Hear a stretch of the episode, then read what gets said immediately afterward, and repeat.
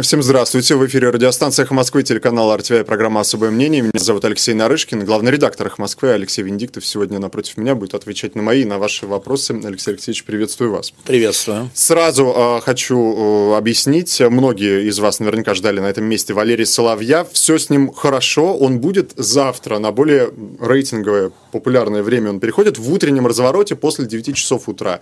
В развороте с э, Баблоян и Максимом Курниковым, слушайте его, там, не знаю, на, на час они договорились. В общем, все, все то же самое, все, о чем вы хотели его спросить, вы можете спросить завтра в 9 утра.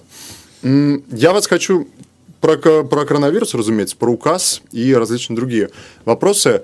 А вы на работу сегодня ехали, вы же не ночуете здесь. Ну, ехал. А настроение, ощущение, как? Вот это вот все подействовало, то, о чем Собянин объявил вчера? Ну, конечно. А если говорить о том, что сейчас приблизительно вышло 20% людей на работу или просто погулять или куда-то, значит, что 80% услышали разные призывы там, мэра, президента, друг друга. Я на самом деле думаю, что это не призывы мэра и президента а, сыграли главную роль, хотя это важная роль. Я думаю, что вот а, знаю по своей семье, по своим друзьям, что я убеждал, скажем, своих а, возрастных родственников, они убеждали меня, да, не выходить, не... вот такая история, или там сын меня убеждал.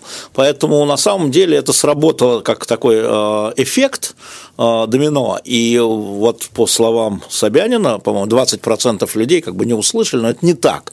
20% людей – это люди в том числе, которые работают, и в том числе, которые поехали по надобностям э, своей семьи, своей личной надобности. Поэтому это оказалось ну, для Москвы достаточно эффективно. Э, версия вчера озвучивалась, почему, собственно, Собянин принял э, указ о новых мерах ограничительных, потому что якобы посмотрели сюжет по разным телеканалам, увидели, как москвичи поехали на шашлыки. Ну, бросьте, за... ну это Нет. же не серьезно. Расскажите, как, как решение принималось? Ну, смотрите, с кем а, согласовывалось? Насколько я знаю, давайте расскажу, насколько я знаю. Во-первых, а, существуют в окружении Путина разные точки зрения, каким образом нужно блокировать эту заразу. Угу. А, значит, есть люди, которые предлагали прямо не мудрство и лукаво э, юридически вести чрезвычайную, объявить чрезвычайную ситуацию и вести чрезвычайное положение, которое дает огромные возможности власти, но не той власти, о которой ты подумал, принимать разные решения. Э, и такие люди заходили к Путину практически всю неделю, э, очень уважаемые люди, но тут очень важная история в чем – она заключается в том, что если вводится чрезвычайное положение, э, чрезвычайная ситуация, да, то есть чрезвычайная ситуация, а потом чрезвычайное положение, то в городе исчезает избранная власть. Назначается комендант, угу. которого вся полнота власти, и другие органы назначаются президентом. То есть ни мэр, ни, государ... ни Московская дума, ни муниципальные советы, тогда они прекращают, они замораживаются. И а, те люди, которые это предлагали, будем считать, что они это делали искренне и честно, хотя это не совсем так, эти люди, помимо того, что они там руководят Москвой, они садятся на финансовые потоки Москвы. Ну, ну а неплохо. Означает ли это, что в случае с комендантом начинается какой-то пилеж денег? Ну, представь бюджетов? себе, что комендантом назначают Игорь Иванович Сечин например. Может, любого же можно назначить. Не обязательно да? комендант, не обязательно военный комендант да. Москвы, да? Любого человека президент может назначить коменданта. Может Собянина, а может Сечин. Да? То есть на самом деле надо понимать, что в Москве огромные бюджетные доходы по-прежнему, да, огромные потоки контрактные по-прежнему. И здесь, конечно, а, в том числе, почему развернулся такой лай после того, как Собянин ввел да. указ, означает, что Путин не согласился с чрезвычайной ситуацией. Он не согласился, потому что Мишустин и Собянин говорили, мы справимся без нее. Мы справимся без нее, без введения вот этих вот положений, когда власть переходит к другим людям, которые не имеют никакой легитимности, кроме чрезвычайного положения. А, и в этом споре Представим себе, что это честный спор, что они хотят все победить и не думают о бенефициях. В этом споре победили Собянин и Мишустин. Пока. Такой альянс. Ну, пока. Пока, конечно, каждый день что-то Смотрите, происходит. я, Алексей Алексеевич, вас... Но так было принято это решение. Путин все знает. Путин не просто все знает. Это решение было угу. принято в присутствии Путина, у Путина, в присутствии Мишустина и в присутствии Собянина, и в присутствии Патрушева, и в присутствии Вайна, чтобы было понятно. А вот это вот э, смешной клишес, который говорил вчера, что это все антиконституционно, а это, это, вот... это, это что, нервы нет, сдают? Смотри, я сейчас не буду говорить, это конституционно или нет. Я знаю, что там, муниципальный депутат Денис Шендерович, это не, не Виктор Шендерович, это Денис Шендерович, как говорили раньше, даже, даже не однофамилец. Да, да, да, да, да, хорошая шутка. Вот, а он подает в административный суд на Собянина, и хорошо. И пусть суд Ну, время какое, ну, послушайте. Ну... ну, ну, что делать? Имеет право, пусть подает, пусть суд рассмотрит э, юридический аспект угу. этого указа э, публично. Это же не в том, что там суд там, под Собяниным и под Собяниным. История в том, что публичное угу. рассмотрение и аргументация. Нет вопроса. Да? А, это, это, это важно, и это хорошо, и это правильно. История заключается в другом, что мы прекрасно знаем, что господин Клишас является представителем а, и союзником, и партнером, и интерфейсом определенной башни Кремля под названием «Мобилизационная партия», во главе угу. которой стоит господин Патрушев. А это те, и господин хотят, Сечин. наверное, комендантский ну, час? Ну, конечно, не комендантский а, час, а, ЧП. ЧП. Да? Угу. Комендантский час да, – это да, часть да. ЧП, это такая история. Поэтому понимая, что в кабинете Путина принято другое решение, значит, решили создать э, такую историю. Путин же легалист, и сказать, Владимир Владимирович, вас дурят, это не конституционно, ну и так далее. Но Путин не повелся. Э, пока нет. И сегодня, как мы знаем, он э, сказал, что эти меры оправданы. Он не сказал, что они юридически выверены, кстати. Он сказал, эти меры оправданы и поддержал их. Но, тем не менее, надо понимать, что на фоне коронавируса политики, не только в нашей стране, но а, скажем, что это политики, да, собираются взять бенефиции по усилению своей зоны влияния, по выигрышу своих политических конкурентов. Ну, в Америке Трамп, да, звонок Путина, мы сейчас с Россией вместе победим коронавирус, потом выходит Песков, это Путин про это не говорил. Это по поводу снятия санкций. Трамп сказал неправду. Вот удивил козла капуст. Трамп сказал неправду. А вы думаете, Путин не говорил с ним о санкциях? Ну, извини меня, пожалуйста. Трамп сказал, что говорил, а Песков говорит, мы про это не говорим. Вы кому вопрос. верите? А? Кому верите? А, я в данном случае верю Пескову, потому что а, Путин человек крайне хитрый и понимает, с кем он говорит, когда он говорит и о чем он говорит. И понимает, что вопрос санкций – это не вопрос Трампа, а вопрос Конгресса. И он э, не будет там пустой. О торговле, наверное, говорили, о нефти точно говорили, о Сирии, может быть, поговорили, о Венесуэле обязательно поговорили, о санкциях он бы не стал бы впрямую говорить, ну, как бы, может, говорил, ну, не стал бы. Ну вот, я просто говорю, что политики пытаются выиграть и нарастить здесь а, свою роль. Мы это видим, но это... А в России, поскольку это нет политики, а есть разные банды бюрократов, я бы назвал так, то вот эта банда бюрократов, которая проиграла и не смогла вести ЧП и установить а, ЧС, и установить э, контроль за финансами Москвы, она, значит, предприняла а, через там анонимные телеграм-каналы, да. через да, Клишеса, да, такую совершенно атаку, как могли, ну, во всяком случае, пытаются э, сказать Путину, вы знаете, это переворот, это против вас. Объясните мне, да. как москвичу, mm. почему я должен быть против режима ЧС, если, наверное, люди, которые приходят с этим к Путину, да. они говорят, мы сейчас все жестко сделаем, да. и тогда у нас точно распространение отвечу, замедлится. Отвечу. А, мы видим а, эффективность этих людей, Тебе же важно, что как москвичу, и мне то же самое, и каждому москвичу, вне зависимости от чтобы политики. Поменьше болели, помирали да, чтобы, вла- чтобы власть была эффективной в решении этого вопроса. А, эффективность там Игоря Ивановича мы знаем очень хорошо. Да? Вот если ты, ты же выбираешь между-между. Да? А, я, например, считаю, что давно пора было вести карантин, ну, не карантин, самоизоляцию, что давайте не играть словами, что это сделано поздно, сделано правильно, но поздно. И, кроме того, это сделано не очень аккуратно, осталась масса вопросов. А, но при этом это правильное направление.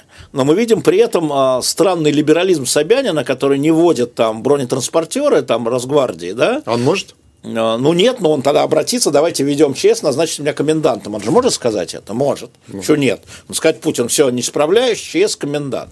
Город встанет, ведь после, предположим, предположим, эпидемия пойдет на спад, там, не знаю, 15 мая, и после этого наступит 16 мая, а ты мэр Москвы, и этот город, который экономический, да, там люди заняты в экономику, у тебя сейчас начнутся проблемы с безработными, с одинокими, а, с детскими интернатами, да, и ты должен сегодня принимая какие-то ограничительные меры, имейте в виду, что 16 придется мая выходить. Вы, придется выходить. И он, как мэр, он думает, это нормально для политика, видимо, думает о 16 мая, не только о 15, но и о 16 мая. А комендант он о 16 мая думать не будет. Вы понимаете, разрушенный город, все, я остановил эту самую, все, а дальше как хотите. Зато остановил. А если возможно, остановил? возможно. Ну, это остановил. Мы сейчас не- небольшую паузу сделаем. Алексей Венедиктов сегодня со своим особым. Лайки. Справедливый призыв от Алексея Венедиктова ставить лайки под нашей трансляцией в YouTube. Не забывайте также, что нас можно смотреть на Яндекс Эфире. Алексей Венедиктов э, со своим особым мнением. Вот вы сами сказали, э, что Собянин принимает эти меры поздновато. А, Маловато и поздновато, я бы А сказал. почему? Как бы опыт итальянцев, он нас не, не, не подводит к тому, что нужно это Смотри, побыстрее? а, ну надо признать, что а, власть оказалась не готова к эпидемии инфраструктурно. Не да? одна. А, не одна, ну давайте говорить о Москве. Ну Ну, да. о Москве, да, или о России. Просто не готова.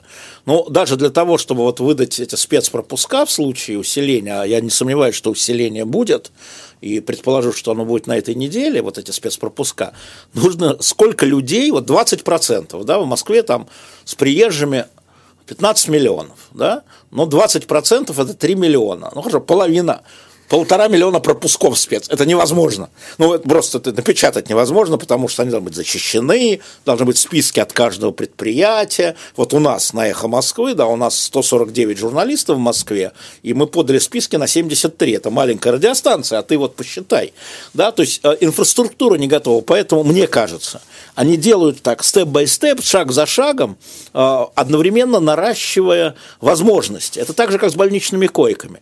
Вот я э, написал Анастасии Рака, говорю, сколько у нас ИВЛов в Москве? Она пишет, около пяти тысяч э, в Москве. Мне. А, а это достаточно? А, и я, я просто знаю, что заказаны дополнительные, значит, власти понимают, что надо выиграть время. Вот, то есть, понимаешь, да. вот они сейчас есть. Вот сейчас открыли в Филатовской больнице реанимацию. Но Филатовской больнице не было. Сейчас открыли что-то там 300 коек или 600 коек, еще плюс, да? То есть, на все это надо время, это же не просто кровать поставить, понимаешь? И то же самое это касается ограничений не пускать детей в школу. Я вот дебатировал, говорю, вы сразу школу не могли закрыть, а школьный учитель, ну вы там в голове, говорит, Леш, надо дать время родителям, чтобы они на работе договорились, как они детей пристроят, как они себе, как семью организуют. Время уходит. Нет, сами. нет, секундочку, там, а там между э, предупреждением «заберите детей в школу» и закрытием школы прошло 4 дня, или 3 даже. То есть в семьях поговорили, кто-то сказал, я останусь дома, понимаешь, да? То есть это управление 15-миллионным городом, э, там, или там 5-миллионным городом, неважно, требует, если инфраструктура готова, если у тебя папка э, э, к биологической войне готова, ведь на самом деле, на самом деле, э, люди расслабились, потому что биологическое оружие, ну, было уничтожено. Ну, скажем, все считали, что оно уничтожено. А в Советском Лю- Союзе... лю- люди какие? Граждане Власти, простые власти, власти. власти, власти. А раньше вот спроси, э, кого хочешь, те, кто занимался эпидемиологией, биологическим оружием, на того же, там, не знаю, Бабича, который уничтожал химическое и биологию, значит, там были специальные папки, там, если вдруг там заражение, а, делай раз, побежали туда-сюда, закрыли, прибежали туда-сюда. Ну, оно уничтожено, эти папки где-то валялись. Да? То есть таких эпидемий, вот эпидемий, не было. Я внимательно читаю, что пишут э, разные главные врачи больниц, не чиновники, в Петербурге, в Москве, да, и все говорят, что да, у нас все есть, но мало. И поэтому для того, чтобы нарастить но я говорю, все равно мало и поздно. Мне кажется, что надо было это делать раньше. А мне говорят, мы были не готовы вообще. Вот вообще, у нас бы тогда вышло не 20% на улице, а 50%. И что мы с этим бы сделали? Смотрите, вы, вы интересно сказали, что забыли, получается. да? Забыли. Э, Это же военные, в том числе, должны думать о том, как обеспечивать Ну, э, безопасность. так нет, э, ну, в том-то все и дело, что войски химич... войска химической биологической защиты после уничтожения, да, их стало меньше.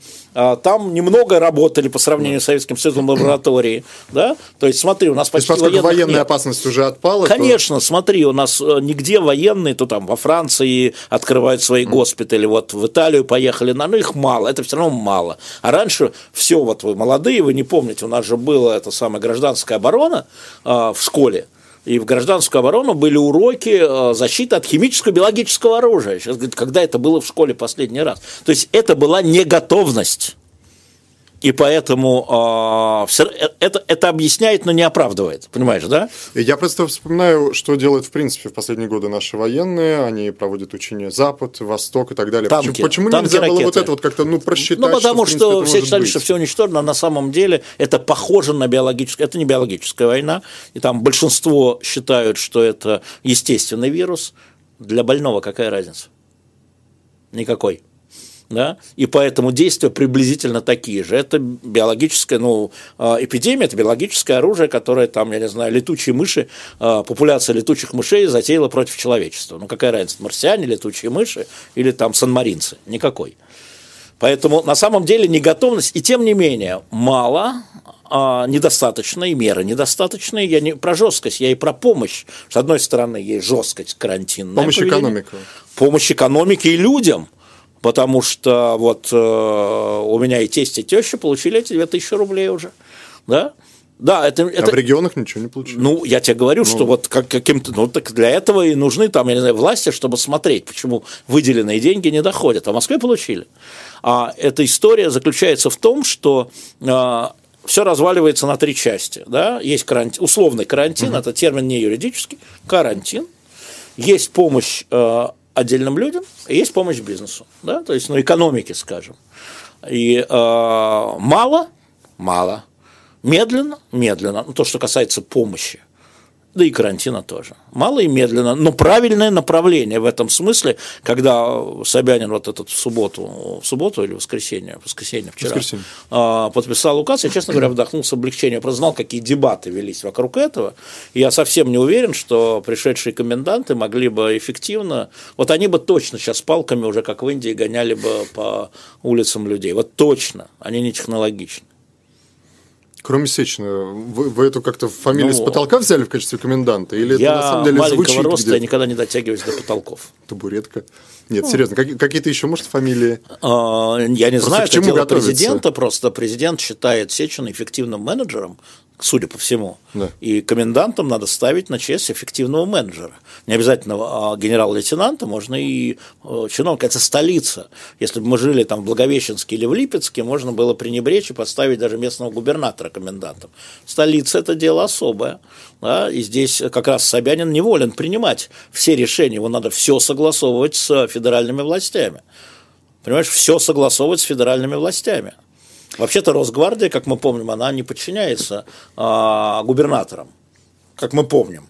Она напрямую подчиняется федерал, она федеральная. Это сейчас с МВД можно поиграться, с ФСБ есть управление, да? А это абсолютно федеральная история. Так что ты как бы все время прыгаешь завязанными руками и глазами. Объясните мне, пожалуйста, почему Чечня как будто бы впереди всей страны ну, с этими всегда, мерами? Ну, всегда так. Ну, слушай, ну, она всегда особый был район, и там на нее всегда смотрели, ну, что-то они там себе.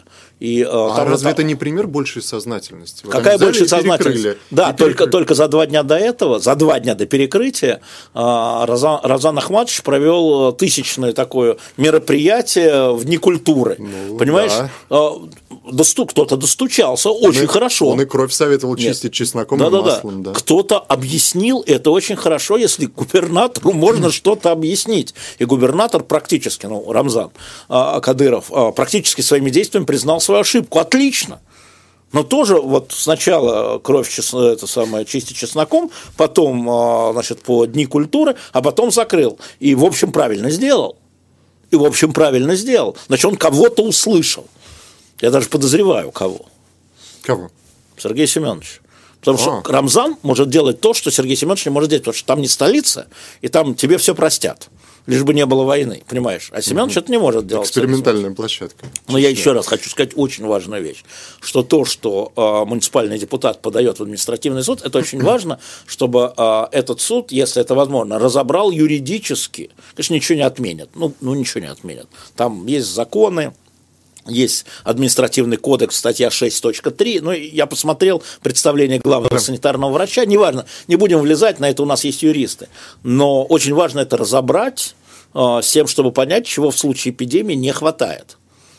И, а, и дело так. не в том, чтобы наказывать, понимаешь? Дело, это же вопрос не в наказаниях, это у нас только Дума может принимать только о наказаниях, не то, чтобы бизнесу помочь из стране, а о том, чтобы там э, напугать тоже мне чудовище, понимаешь? Мягко ну вы смотрите, Алексей Алексеевич, вы рассуждаете здесь как такой политический гурман, и вам интересно, чтобы все конечно, вот это разобрали. я наблюдаю, конечно. А включите гражданина в первую очередь. Я беспокоюсь Разве о здоровье. Вот эти вот политические всякие разборы, не, не, я кто просто рассказываю. Путина, кто за Нет, смотри, не надо отложить в сторону. Нет, можно отложить в сторону, но это же существует, это реально существует, и всегда у любого кризиса у политиков есть, значит, я все время вспоминаю бабушку, которая мне говорила, сядь на руки, не трогай лицо. Я сяду, пожалуй, на руки, да. А, значит, э, всегда в политике, я же показывал на примере Трампа, есть бенефициарии. Мы просто должны понимать, что э, за политическими, за кризисами всегда есть политики, популисты, э, которые что-то теряют, а что-то находят. Вот сейчас Собянин выиграл мы смотрим опросы, и москвичи там сейчас одобряют порядка 8, тех самых 80, ну, 75-85, разные опросы видел там, а, даже в моем скептическом твиттере и телеграм-канале там 80 на 20 одобряют. Меры одобряют. Да, меры, конечно, но это действие, да, это действие. Но пройдет время, ему припомнят и то, что там лишили свободы передвижения, а власть ему припомнит, что он затмил с собой Путина. И он сейчас набирает там наверху а, вполне себе, Леш, негативные очки, не позитивные, даже не надейтесь. И это тоже надо понимать для людей, которые слушают «Эхо Вам Москвы». Вопрос как раз с сайта «Эхо Москвы», пользователь ГГ-1935. Простит ли Путин Собянину возможный рост популярности последнего? А это интересный вопрос. А если Собянин справится блестяще, то Путин, как человек очень э, хитрый, не сможет это не учитывать. То есть его э, учет будет идти не от того, что он Путин, э, решил, а того, что своей деятельностью Собянин его заставил. Он этого не любит. И, конечно, самый смешной мем, который я слышал, верните Медведева, мы все поняли.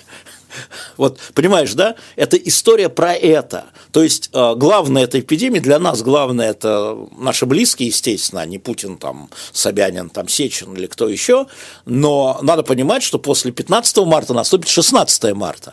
И сейчас мы видим три штаба, мы видим а, штаб Госсовета, рабочая группа, неважно, это штаб, который возглавляет мэр Москвы Собянин. А мы видим штаб правительства оперативный, который возглавляет премьер Мишустин. И неожиданное появление Дмитрия Анатольевича, Зачем? потому что Совет э, Безопасности этим тоже занимается с точки зрения безопасности. Это его прямая функция. И, видимо, там тоже существует штаб, вот это обращение, зачем оно? Ну, оно ты меня кого? спрашиваешь, я не пресс-секретарь Дмитрия Анатольевича. Представьте, что вы пресс-секретарь. А, наверное, это демонстрация того, что Совет Безопасности следит за этим пристально. А, там существует свой отдельный штаб, который возглавляет Дмитрий Анатольевич Медведев. Так и для Путина, получается, показух, чтобы Владимир Путин знал, что есть Медведев. Владимир Путин знает, что есть Медведев, что он занимается. Да? Это такое уравновешивание Мишустина, Собянина, а, Медведева и э, вот этот самый МОП партии, конечно, МОП партии, которая, пытается, вот, которая не смогла поставить своего коменданта, скажем так, мягко. Перерыв мы сейчас сделаем. У нас сегодня в, в, в гостях э, Алексей Венедиктов, главный редактор «Эхо Москвы». Оставайтесь с нами, вернемся через несколько минут. Продолжается особое мнение. Еще раз всех приветствую. Меня зовут Алексей Нарышкин, главный редактор «Эхо Москвы». Алексей Венедиктов отвечает на мои и ваши вопросы. Вас в чате, где у нас трансляция идет в YouTube, спрашивают про призыв. Путин подписал указ о призыве. Я знаю, вы говорили, что лучше бы это как-то перенести. Ну, смотри, Можно было бы, смотрите, опять, смотреть. смотрите, опять сложная история. Мы об этом говорили с Ирой Воробьевой. Да. История заключается в том, что если вы отменяете призыв на полгода, то это значит, что те люди, которые ушли на один год, будут служить полтора. И то, и другое несправедливо. Да? Вот как выбирать между теми, кому продлить? На Украине это сделали. На Украине отменили призыв, но те, которые служили вот этот год, они еще полгода должны служить. Вот когда говорят о справедливости, давайте мы по отношению к тем, кто ушел на год. Поэтому сложный вопрос. Там же история с призывом была в том, что как это сделать, чтобы в военкоматах они не толпились сейчас с 1 апреля. Да? И в этом смысле, конечно, можно было бы а, Хотя я не знаю, что можно было бы, честно говоря. Я вот сегодня собирался как раз там с одним замминистра обороны на эту тему подискутировать, но, видимо, опоздал а, как раз ровно про это, потому что меня спрашивали. Не знаю, не знаю правильного ответа. А про Украину спрашивают, и украинский пример. Там на два месяца карантин продлили. А у нас, я так понимаю, в указе Собянина 14 апреля. Смотри, в указе Собянина на самом деле 3 апреля. А, то есть это вот э, это а, неделя, которая да. Путиным объявлена выходной. Но очевидно, что эти меры будут не просто продлены, но и будут еще и усилены.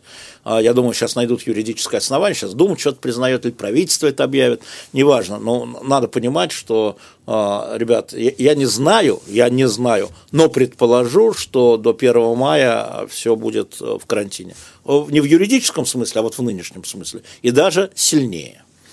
Эм, сознательность граждан повышать через э, увеличение штрафов. Как вам эта идея? Я думаю, что это важно, но это не самое главное. Есть, конечно, всегда часть населения, которая только на испуг. А, но вот мой опыт показывает, что людям можно объяснять, но на это нужно время. Да, там а, нужно время, чтобы 15-миллионный город, да, вот э, еще большие вопросы там, а что делать с мигрантами? Вот те мигранты, которые здесь по патентам, то есть официальные мигранты, mm. с ними ничего не будет, они останутся работать, им продлят патенты ну не им, а их работодателям, да, я специально выяснял, а нелегальные мигранты, а как ты депортируешь? То есть ты, а по идее, закрыто, надо... да. Да, ну, да, но тут история же обратная, возвращение людей, которые еще там наши, это вообще сегодня слушал Росавиацию, думаю, вы, вы что, ребята, вы там это э, должны быть уже в коммунарке, честно говоря, да. потому что, ну, например, постановление, что в Москву э, в день может только через Шереметьево, больше никаких не будет, возвращаться 500 человек. Э, подождите, у нас десятки тысяч там, десятки. Другие города практически закрылись, они не принимают международных рейсов. То есть все должны идти через Москву. И вдруг я подумал, эй, парень, ты не про то думаешь? Почему такое постановление? Да потому что здесь правительство федеральное, поскольку это люди не только из Москвы, или, вернее, не столько из Москвы, эти туристы там, там, там в Индии, там, я не знаю, 10 тысяч, в Таиланде, там, 15 тысяч, да, это люди со всей страны. Вы не можете их поместить в карантин, вы ничего не создали для того, чтобы людей, прилетевших оттуда на две недели, там, 10-15 тысяч поместить в карантин. Поэтому вы ограничиваете, пусть там сидят негодяи, у которых хватило денег средний класс, чтобы поехать в Таиланд, мерзавцы, да, и вот это просто чума какая-то. Своих граждан надо забирать, надо поднимать. Росавиация получила, извини меня, полтора миллиарда рублей на возвращение людей. Ребята, а чего они билеты такие э, должны там за такие деньги Подождите, покупать? я запутался. А, да. Если, если много россиян за границей, да, их куда? Вы же сейчас сами сказали, куда их возвращать? А, как, сюда, как в Москву принимать? и на карантин. И строй, и федералы, федералы, в данном случае уже не Москва, Москва как столица, как хаб, должны построить вот карантинные эти истории, да, и их надо сажать на карантин. Слушайте, у нас сейчас на карантине под наблюдением, как да. принято говорить, 155 тысяч. Ну, в Москве? Нет, всего а, в, в стране. Ну, ребят, ну, значит, Подмосковье стройте, бараки строите, карантин. Это китайцы могут строить, потом все восхищаются. Ну, Леш, мы же строить? говорим о том, что люди там. И от Я людей понимаю. требуют купить билеты за 800, эконом-класс, за полторы тысячи из У них нет денег, они уезжали отдыхать, у них ничего не осталось. И тогда вопрос, Владимир Владимирович, а чего вы не открываете режим эвакуации? Потому что это не эвакуация. Эвакуация – это гонишь самолеты, бесплатно сажаешь, хоть военно-транспортные, хоть какие, везешь, и две недели, ну, просто надо приготовиться. Правительство не подготовилось. Почему? Не знаю. Потому что, вла... то есть знаю, потому что а, не подумала потому что вообще это было на 47-м месте. У нас тут 146 миллионов, какие-то там 150 тысяч там в это время гуляют. Ну, ребят, ну не до того, не до того ли нам? Позвольте, я себя поставлю в роль э, несвойственную мне адвоката, не знаю, правительства Путина. Так, так на, на полминутки. Да. А, но разве не виноваты сами россияне, которые уже в марте уезжали? Отвечу. Ответственны, но не виноваты. Ну, дураки. Их что, убивать за это? Ну, вот дураки. Давай представим, что они дураки. Ну и что? Ну, твои есть дураки, а есть преступники, они сидят в тюрьмах американских, и мы сейчас опять требуем отпустить их, потому что там коронавирус. Преступники. А это, давай их назовем дураками, пусть не обижайтесь на меня, ну, они потратили деньги, они уехали, им никто не говорил, то есть им МИД говорил, не уезжайте, или там предупреждал, как МИД предупреждает, люди потратили на отпуск годовой, да. И компании, кстати, не, не так давно начали вот это все возмещать. Да, да, и я считаю, что надо объявлять режим эвакуации без всякого ЧС, то есть направлять самолеты, не взваливать все на этот несчастный аэрофлот, да, а после каждого полета самолет надо практически, ну, не просто дезинфицировать, да, а просто вот, вот где нужна армия, да, вот военно-транспортными туда, вот в Лиму, в Перу, да. да, там сидит несколько сотен наших, завозить сюда, значит, к этому времени строить здесь городок, да, называйте его как хотите, бараки, гетто, карантинный городок, бросить на это федеральные силы, да, и вывозить этих несчастных людей, которые там же... Слушайте, это наши граждане, вы что? А почему Таиланд с этим должен разбираться? Сейчас их посадят всех какие-нибудь гетто. Мой Все. любимый вам вопрос. Почему да. Венедиктов это понимает, а вокруг Путина люди, и сам Путин этого не понимает? Потому Почему что другие приоритеты потому что другие приоритеты. А мы вот сейчас, а, я с некоторыми людьми, принимающими решения, скажем так, в экономической области, базарю, а, ну не базарю, разговариваю, не, не базарю, на самом деле все нервные такие, что я как бы на предмет экономической помощи бизнесу и выплате людей.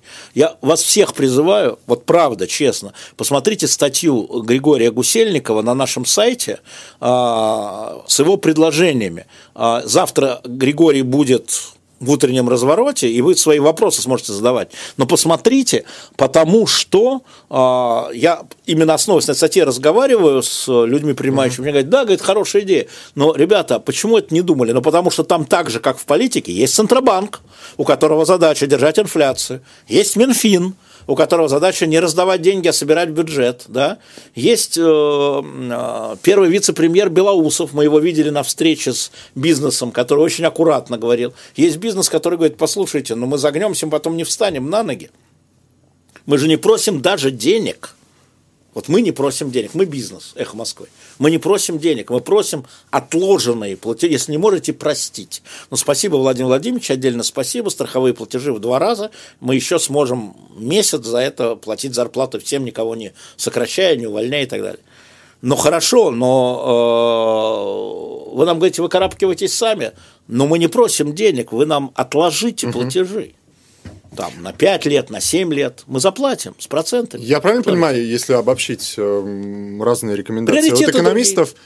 В принципе, государство наше может сейчас позволить быть чуть-чуть щедрее по может. отношению к бизнесу. По, и по отношению а что к людям. И по отношению к людям. А сдерживает другое видение. Вот мы с огромной инфляцией прожили там первую половину 90-х годов, потом кризис этот. И вот этот страх от того, что э, мы напечатаем деньги – вот Трамп говорит, мы напечатаем деньги, 2 триллиона, 4 триллиона, 6 триллионов напечатаем, потому что надо раздать, потому что нужно людям создать покупательную способность, чтобы они могли покупать онлайн, не онлайн. Это одна из историй. Это вот, а, безработица. Опять похвалю, да, 20 тысяч рублей да. небольшая, 19 500, да? Тем не менее, кто еще это вел? Да? Москва это просто... может себе позволить? А? Ну, Москва бюджет. А, ты знаешь, сейчас, а, сейчас этот бюджет не будет наполняться, мы не будем платить налоги. А это правда. Извини меня, пожалуйста. Да, да это, это вот про 16 мая опять. А 16 мая с голой жопой. Вот реально. Не, ну реально. Ну реально. Просто все пересматривают бюджеты. А жирка нет у Москвы? А, есть, конечно, жирок, он очень быстро исчезнет. Конечно. И сейчас Москву будут доить остальные регионы, даже не сомневайся. Я же не, я же не защищаю Москву. Я говорю о том, что можно было эти деньги пустить на другое, да? на другое. Нет, отдают, просто людям раздают, это правильно. Еще раз, это правильно. Это часть большого плана должно быть. То же самое с бизнесом. Но что случилось? У нас в правительстве разные точки зрения. Так же, как по политике, по ЧСу, так же у нас разные точки зрения по экономике. И вот Набиулина, Белоусов, э, Силуанов, э, Орешкин, Собянин, Мишустин – Медведев, вокруг Путина, и каждый со своим досье. Я, я, я, я знаю Путин, я же вижу, как он, как он слушает, когда вот к нему навстречу вот этот бизнес, говорит, о, какая интересная мысль. И тут же встает Андрей Иванович Белоусов и говорит, да-да-да, мы это обсуждали, но это не совсем так, и, в общем, не так. Интересная мысль. Ну, так. Путин, по-хорошему, должен чаще к людям выходить и объясняться? А, это вопрос, с чем выходить, понимаешь, когда он сказал... Вы знаете слово... зарубежный опыт. Ну, смотри, когда лидеры он... появляются... не надо про зарубежный опыт. Есть Путин, есть Макрон, есть Трамп. У них разные политические Безусловно, траектории. Да. Знаешь, когда человек, ну, да не обижайтесь на меня, Владимир Владимирович, но я это говорил, неряшливо говорит, это будет неделя выходных, то есть он-то имеет в виду конкретную вещь, но 100 миллионов работи, работающих, каждый вкладывает в это свое – Выходные, о, ломанули в Сочи. Да, о, ломан... Он про другое сказал, он имел в виду контекст. Ну, почему я обязан понимать, я липецкий там рабочий, должен ну, понимать правда, Потом появляются те, кто начинает его вот интерпретировать. Поэтому, да. поэтому лучше бы, э, вот сегодня было больше конкретики, он встречался с полпредами, но вот э, тут надо, тут еще проблема в том, что надо вот эти речи, вот эти обращения к нации, их надо вот, чтобы Выверять. не было двойного толкования угу. для людей и для бюрократии. А оно возникло.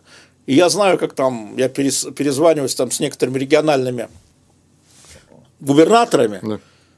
и каждый из них понял свое.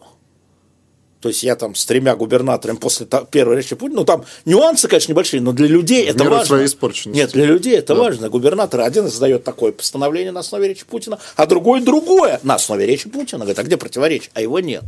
И это очень важно, поэтому я говорю всегда, что слово – это очень важная история. Слово лидера, там, или главы государства, не лидера, да, это очень важно. И когда он сам правил, а я знаю, что он сам правил им там, там с трех дня вот несколько вариантов, он правил все сам, он, наверное, не особо задумывался о восприятии, он вот из того, что он хотел контекстно донести, а и получилось. Плохо, не получилось. Полминуты. Как оцениваете риск того, что после всех вот этих мер, QR-кодов, власти не захотят э, возвращать часть свобод Все, конечно, это будет зависеть от ну, москвичей или там жителей России. За свободу вообще надо бороться. Конечно, у власти всегда есть знаешь, меня один раз, вот я про другое, но чтобы было понятно, меня один раз поразил Клинтон. Вот он сидел здесь, вот здесь, президент Клинтон, президентском должности, и он когда я ему спросил про свободу прессы, сказал, если бы вы знали, говорит он публично, а тут полно камер, CNN и всякие Фоксы, как я не люблю журналистов. Если бы вы знали, насколько они создают мне проблемы. Но очень важно, сказал он, чтобы эти журналисты работали свободно. Та же самая история. Можно нас не любить или кого-то там не любить, но за это надо бороться, потому что власть всегда хочет ухапить себе что-нибудь серьезно. Алексей Венедиктов, главный редактор «Эхо Москвы». Через 20 минут в эфире «Эхо» Михаил Букринский, профессор кафедры микробиологии. У Евгения Альбац в полном Альбаце. Трансляция в YouTube и в эфире «Эхо Москвы». Спасибо, счастливо.